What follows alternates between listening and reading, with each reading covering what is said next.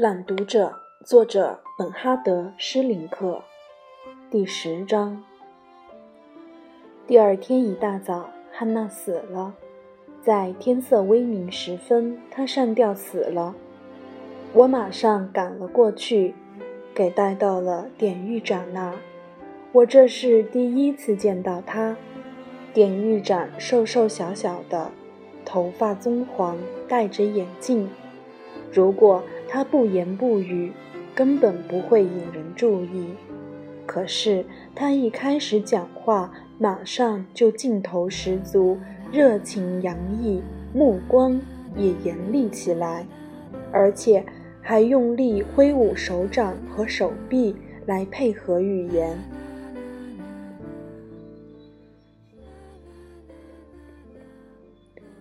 他问我。昨天晚上的那次电话，还有一个礼拜前的那次会面，问我是不是发现了什么，有什么担心不安的没有？我说什么也没有，我确实没有任何发现，也没有什么担心不安的，我也没有忽略任何细节。那么。你们是在哪儿认识的呢？我们两家住得很近。典狱长审视着我，我不禁觉得应该多讲一些。我们两家住得很近，就这么认识了，成了朋友。作为一名年轻大学生，我参加了他的法庭审讯和判决。那么，你为什么要给施密茨女士寄录音带呢？我沉默无语。您以前就知道她是文盲，不是吗？你是从哪儿知道的呢？我耸了耸肩膀。我看不出我和汉娜那段故事同面前这位女士有什么关系，但是我胸腔里。和喉咙口都充满热泪，我害怕，害怕会哽咽的说不出话。我不愿意在典狱长面前哭出来，他一定是看出了我的感情波涛。您跟我来吧，我领你去看一看史密茨女士的单人牢房。他走在前面，时不时回过头来。跟我诉说或者解释一些事情，哪儿曾经遭受恐怖分子袭击，哪儿是汉娜曾经干活的缝纫车间，哪儿汉娜曾经静坐示威，一直做到纠正了那项消解图书添置的决定，哪儿可以通向图书馆等等。在一间单人牢房前面，他才停下脚步。施密茨女士连自己的东西也没整理，您现在看到的就是这房间原来的样子：床铺、衣柜、桌子、椅子，桌子上方的墙上安装着一个书架，门背后的角落有水池和便桶。代替窗子的是玻璃窗。桌子上面空空如也，书架上摆着一些书，还有一台闹钟、一只玩具熊、两只杯子、速溶咖啡、茶叶罐和录音机。下面，在底下几层架子上放着我给他录的磁带。这里的并不是全部磁带。典狱长说，一边跟踪着我的目光。刑事犯人中的盲人有个援助协会，史密茨女士总是把磁带借给那个组织。我走进书架，有莱维、魏泽尔、博洛夫斯基、安美西等人描写集中营幸幸存者的书。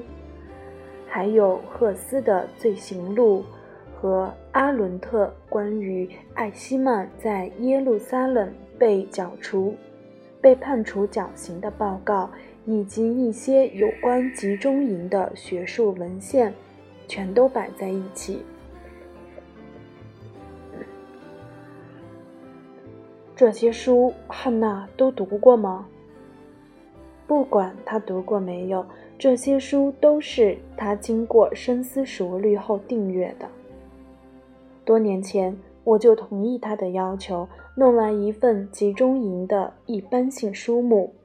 一两年前，他又要求我给他提供关于集中营中的女人、女囚犯和女看守的书名。自从施密茨女士学会读写之后，她马上就开始阅读有关集中营的书籍了。他的床头挂着许多小图片和小纸条，我跪到床边读起来。那些图片和纸条，或是一段文章的摘抄，或是一首诗歌，或是一则报纸短讯，或是汉娜抄写的食谱，或是从报章杂志上剪下来的小图片。诗句是像春天让它那蓝色的飘带又在风中飞舞，像云影在田野上掠过，等等。所有诗歌都充溢着对大自然的热爱和向往。小图片上展现的是春意盎然的森林，鲜花烂漫的草地，写满秋色的落叶，遗世独立的树木，溪流长长的牧场，还有一棵挂满了熟透果实的红樱桃树，以及一棵栗树，浅黄的。橘黄的秋装如火一般闪亮。特别有一张从报纸上剪裁下来的照片，上面是一位老者同一名穿深色套装的青年握手。我认出来了，那向老者鞠躬的青年不是别人，正是我本人。那时我正好从中学毕业。照片拍的是我在毕业典礼上接受老校长赠送的一件奖品，已经是汉娜离开我们城市以后好几年的事了。他目不识丁，难道当时就订阅了这张登载照片的地方报纸吗？不管是通过什么办法，要得知有这么张照片，并且搞到他。他一定曾经大费周折，难道在法庭审讯的时候他就已经有了这张照片吗？他难道是把照片携带在身上的吗？我感到什么又涌上了胸口和喉咙。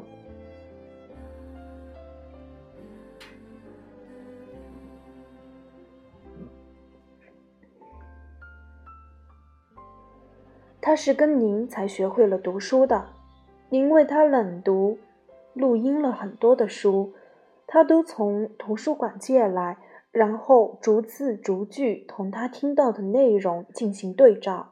那台录音机嘛，因此就要一会儿向前转，一会儿向后转，一会儿又暂停，一会儿再启动，就这么长久地折腾着。录音机实在难以承受，所以总是损坏，老要修理。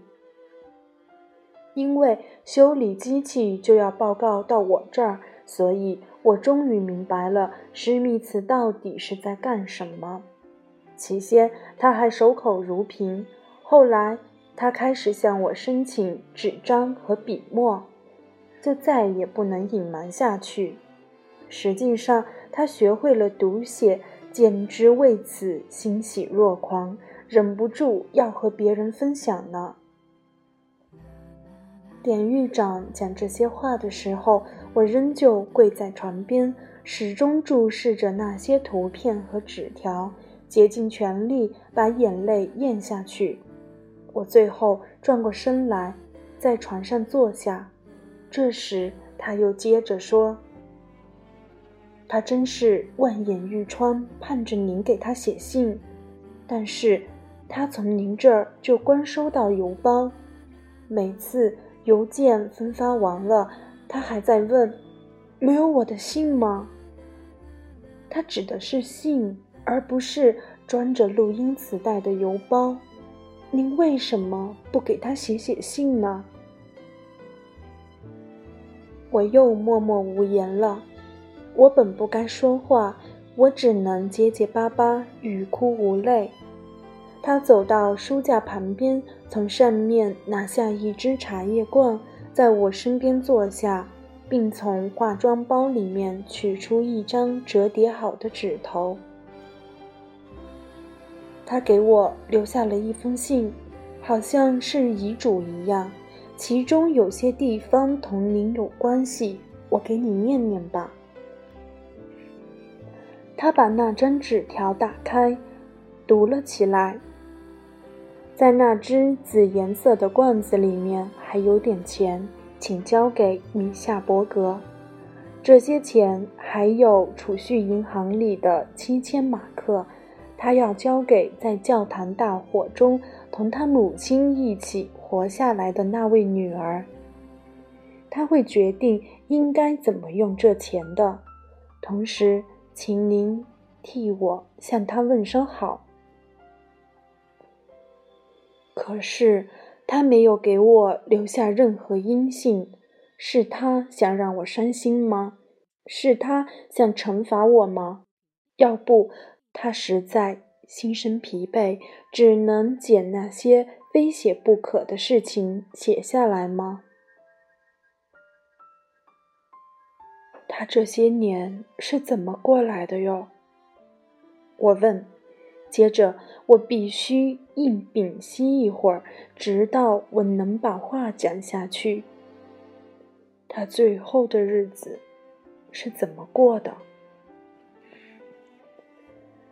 多年以来，他在这儿生活，同在修道院也差不了多少，好像他是心甘情愿退隐到这儿来的。好像他自觉自愿服从这儿的规章制度，好像这里单调乏味的工作对他是一种反省。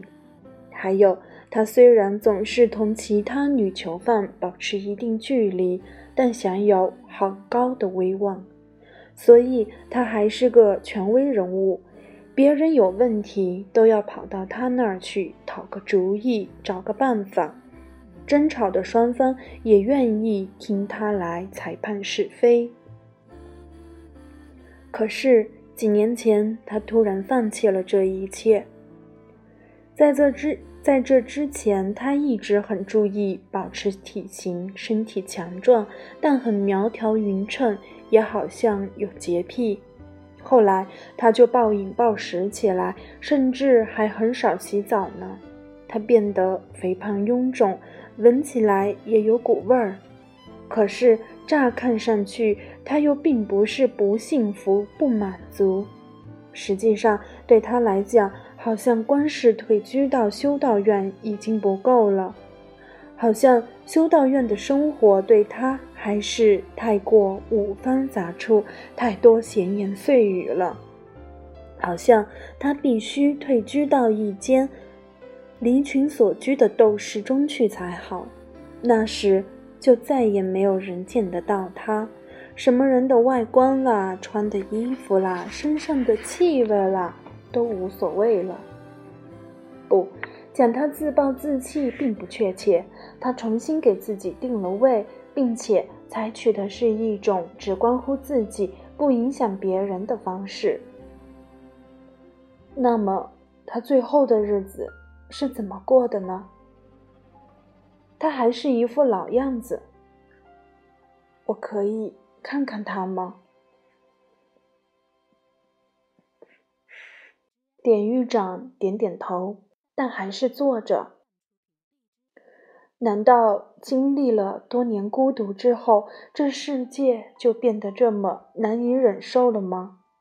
难道一个人？宁愿自己结束生命，也不愿从修道院、从隐居地重新回到现实中来吗？典狱长转过脸来朝着我。施密茨女士没有写下她为什么要自杀，您呢？又不愿意讲出您俩之间的往事。可能正是这些事，使得他最后决定要在那个时候结束自己的生命。恰恰就在您要来接他出狱的这天黎明时分，典狱长把那张纸抚平叠好，站了起来，将裙子撸撸平整。他的死对我来说是个打击，您晓得。现在我很恼火，我对施密茨女士很生气，对您也很生气。不过，我们还是走吧。他仍旧走在前面，一言不发。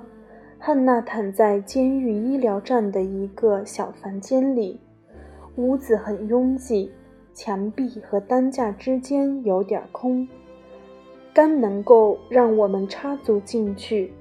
典狱长把盖在汉娜头上的湿布掀起来。